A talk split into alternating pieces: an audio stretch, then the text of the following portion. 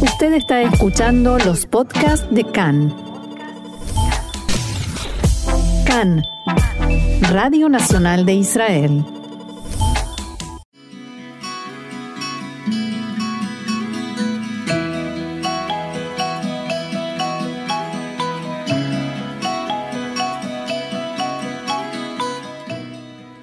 Café Literario, una pausa con buenos libros y la mejor compañía, con Orna Stoliar.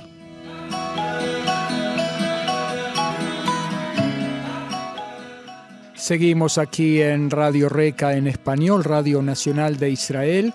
Y como lo dice nuestra presentación, estamos en la hora de nuestro eh, café literario, justo en una semana en la que ha fallecido uno de los más grandes escritores de la historia de Israel, Aleph Bet Yoshua, y para ayudarnos a entender un poco la personalidad y la creación de este escritor, vamos a contar, como siempre, con la ayuda de Orna Stoliar. ¿Cómo estás, Orna? Bienvenida una vez más acá en Español.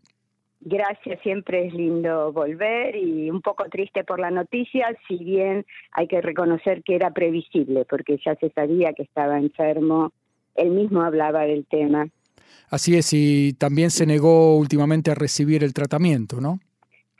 Sí, porque él eh, había recibido los tratamientos contra el cáncer suelen ser difíciles, dolorosos, había tenido una época de mejoría y después se volvió, entonces ahí decidió que su cuerpo y su ánimo ya no lo resistían.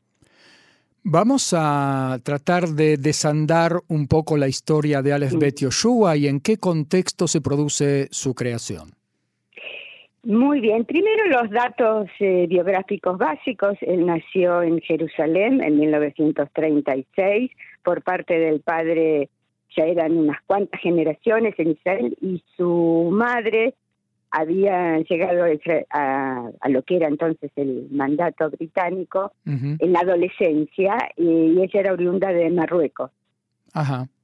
Y él, eh, a pesar de que venía de, de, familias de origen y raigambre sefardí, se educó en escuelas donde la mayoría de los alumnos eran ashkenazim y estudió en la Universidad de Jerusalén y eh, la mayor parte de su vida adulta la pasó en Haifa, salvo en los últimos años que se mudó al centro del país para estar más cerca de los hijos y los nietos. Pero él fue de alguna manera esta primera generación de sabras, ¿no? De estos judíos pioneros nacidos ya en Israel. Eh, sí, él, eh, hay un, un, libro muy interesante de Gershon Jacquet, que era un crítico literario, que él reconoce, toma cinco autores y dice que ellos marcan un cambio radical en la literatura hebrea, no, no en cuanto a los temas, sino a los enfoques, a los estilos, y lo llama eh, la nueva ola de la prosa hebrea. La nueva ola que debe sonar del cine, el concepto Nouvelle Vague. Sí, una cosa así. Pero lo primero que te querría preguntar, si podés decir dos palabras de, de dónde venía, es decir, con qué estaba rompiendo esta ola, cómo era la conceptualización de la literatura hebrea anterior a eso. Esta ola, eh, generalmente esto es lo que se llama la rebelión contra los padres, o sea, eh, y en la literatura hebrea se nota bastante claramente, cada vez que surge un movimiento, una corriente literaria nueva, y me refiero a la literatura contemporánea, eh, lo primero que hacen es criticar muy agudamente a la generación anterior, tanto en cuanto a los temas, a los enfoques, al estilo, hasta que ellos mismos pasan a ser parte del establishment literario y unos, un tiempo después surge otra corriente que se revela contra sus padres literarios, etcétera. Es el camino de la vida, en definitiva, ¿no? Que es más o menos lo que hacen todos los adolescentes normales, lo que hacemos cuando éramos adolescentes. ¿Y por qué estaba caracterizado esta, esta rebelión, digamos así? Eh, tenemos que recordar el contexto histórico. La generación que los que precedió a Les de Yoshua y a los otros autores de su época es la generación del Palmar, la generación de, la, de los años de la creación del Estado, donde el tono de la literatura tenía que ver con esa circunstancia histórica tan singular y tan grandiosa había un, tono épico de, eh, de, el, nosotros, ¿no? De alguna manera. Exacto. Y estos autores vuelven al yo. Vuelven a los temas más íntimos, a los enfoques, eh, bucean en el alma de sus personajes. Y de alguna manera retoman algunos elementos de la generación de, sus abuelos literarios. Digamos, ellos admiraban a Bialik, a Agnon, y en el estilo de Alex Betelló y también de Amos Oz, se nota eso, las frases largas, eso de pasar de una cosa que se deriva a otra por asociación libre, no, no necesariamente por las necesidades internas del argumento que están desarrollando. Y los cinco autores que Gershon Jacquet tomó como modelo son, muchos de ellos son viejos conocidos nuestros. Amalia Cana Carmón, dicho sea de paso la única mujer, y Euda Mijay, que nosotros básicamente lo conocemos como poeta, pero escribió también cuentos y novelas. Aleph Yoshua, Aaron Appelfeld, que es el único de ellos sobreviviente de la Shoah, y eh, el, Amos Oz, que era el, mayor era Mijay y el menor Amos Oz, y hoy en día lamentablemente ninguno de ellos está vivo.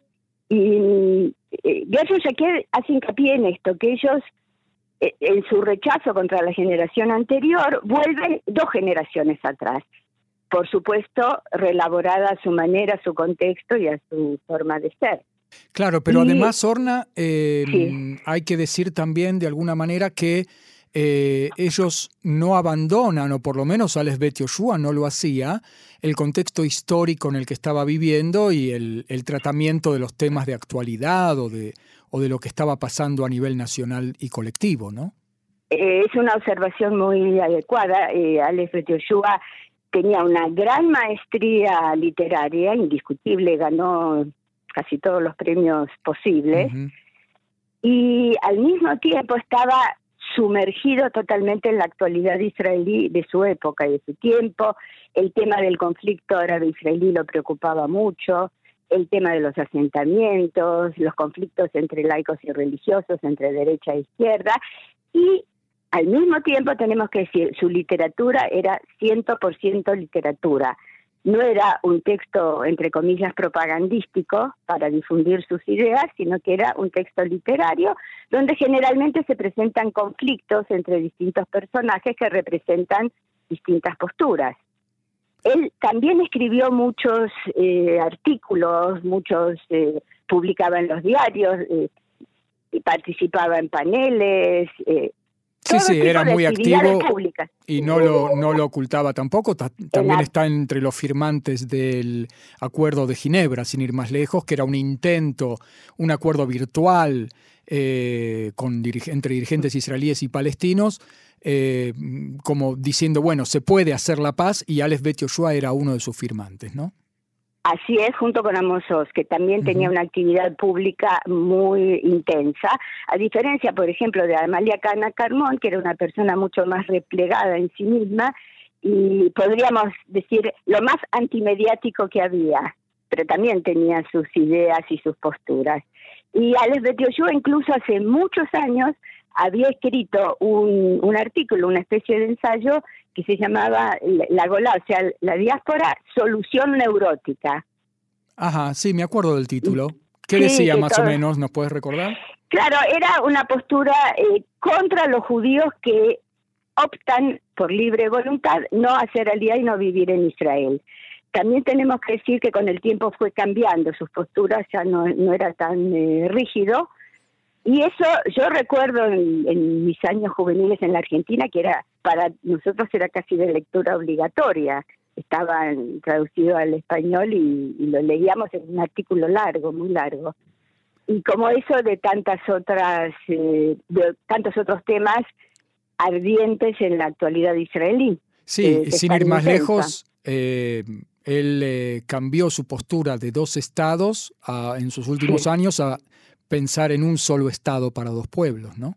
Así es, y pero es importante señalar que no es porque dio un vuelco ideológico, sino porque entendió que la realidad, tal como se desarrolló hoy en día, ya no permite, por, debido a la cantidad de asentamientos y a la cantidad de personas que viven del otro lado de lo que se llama la línea verde, ya no permite, eh, por razones prácticas, dos estados para dos pueblos, que es lo que le pasa a mucha gente, digamos, que empiezan a aceptarlo no porque hayan cambiado de ideología, sino porque la realidad cambió mucho. Claro.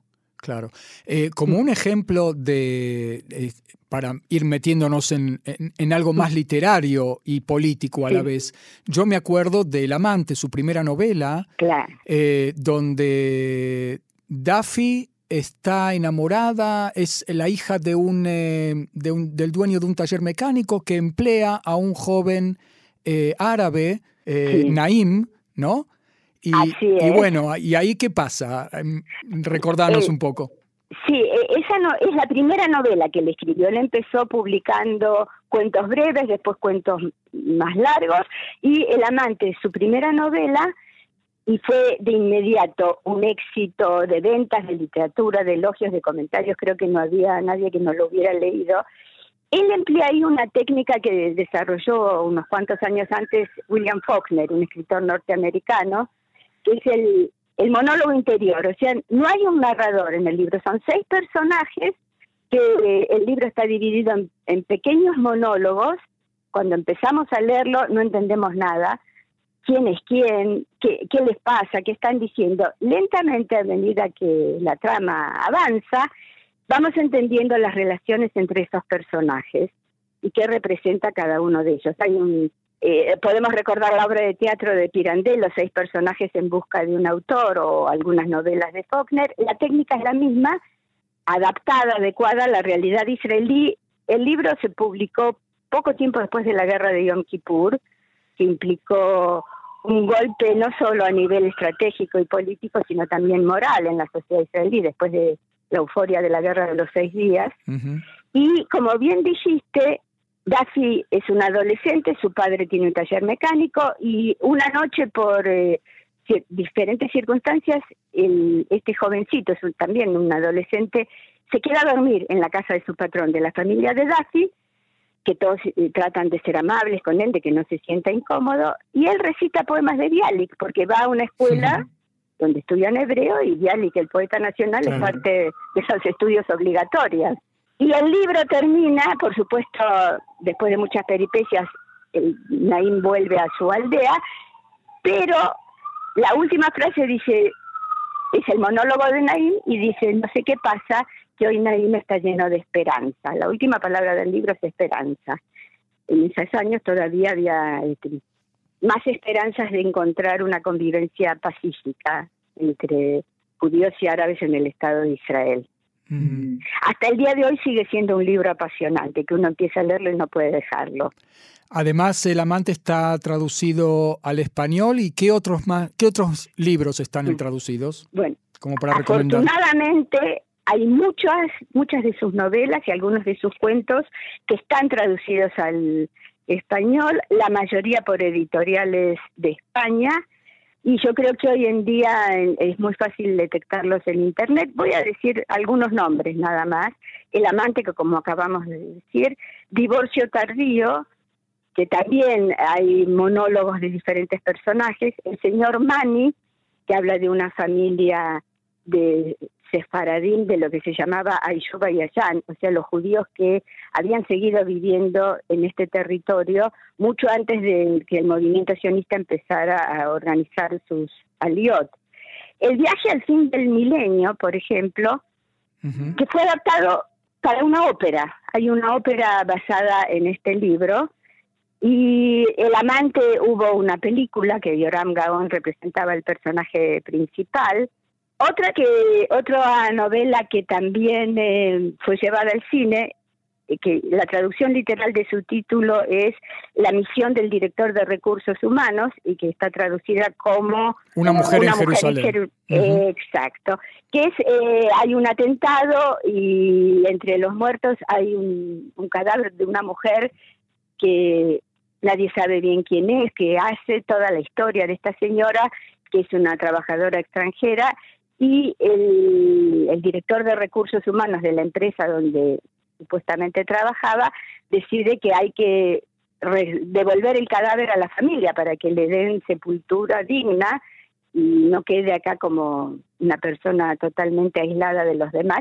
Y la mayor parte de la trama del libro es ese viaje que por supuesto está plagado de peripecias e inconvenientes. Claro. Esto también fue llevado al cine. Y la, última novela del Gesed Faradí, que fue traducida como Caridad Española, también hay una traducción. Así que nuestros oyentes podrán eh, disfrutar del placer de una lectura que no es fácil, pero es eh, apasionante. No, no encuentro otra palabra más eh, exacta para definirla. Y como siempre, el triste fallecimiento da pie para realzar la figura de Alex Joshua en el mundo, ¿no? También cabe mencionar que desde muy joven gozó de reconocimiento tanto de la crítica literaria especializada como del público. Y puedo contar una anécdota un poco risueña. Él, eh, habíamos dicho que siempre tuvo presencia pública en temas de actualidad, no de literatura. Y una vez se presentó como candidato en las elecciones para la Knesset, en los años 70, de un partido que se llamaba Shelley, que era una izquierda bastante activa, y eh, esto fue, estas elecciones fueron poco tiempo después de la publicación de El amante, de su primera novela, que como dijimos tuvo un éxito inmediato. Él estaba en un lugar de la lista en el que, por la cantidad de votos, no logró entrar a la Knesset. Y ahí se acabó su actividad política en algún partido específico. Pero el comentario de él fue, esto demuestra que los israelíes son más inteligentes de lo que solemos pensar porque hubo más gente que compró el libro El amante que la que me votó para la Knesset, lo cual demuestra que saben discernir. Muy bien. Y, yo eh, agregaría, qué suerte que decidió seguir dedicado a la literatura. Así es. Muy bien. Orna Stoliar, nuestra especialista en literatura israelí y amiga de la casa, yo te quiero agradecer muchísimo este homenaje, esta charla que hemos tenido eh, a modo de despedida del escritor Aleph Bet Yoshua. Muy bien, yo lo único que quiero decir para cerrar nuestra charla es que el mejor homenaje que podemos rendirle es leer sus obras, por supuesto. Así es, queda hecha la invitación para todos. Muchísimas gracias, Orna. Gracias a vos, Marcelo.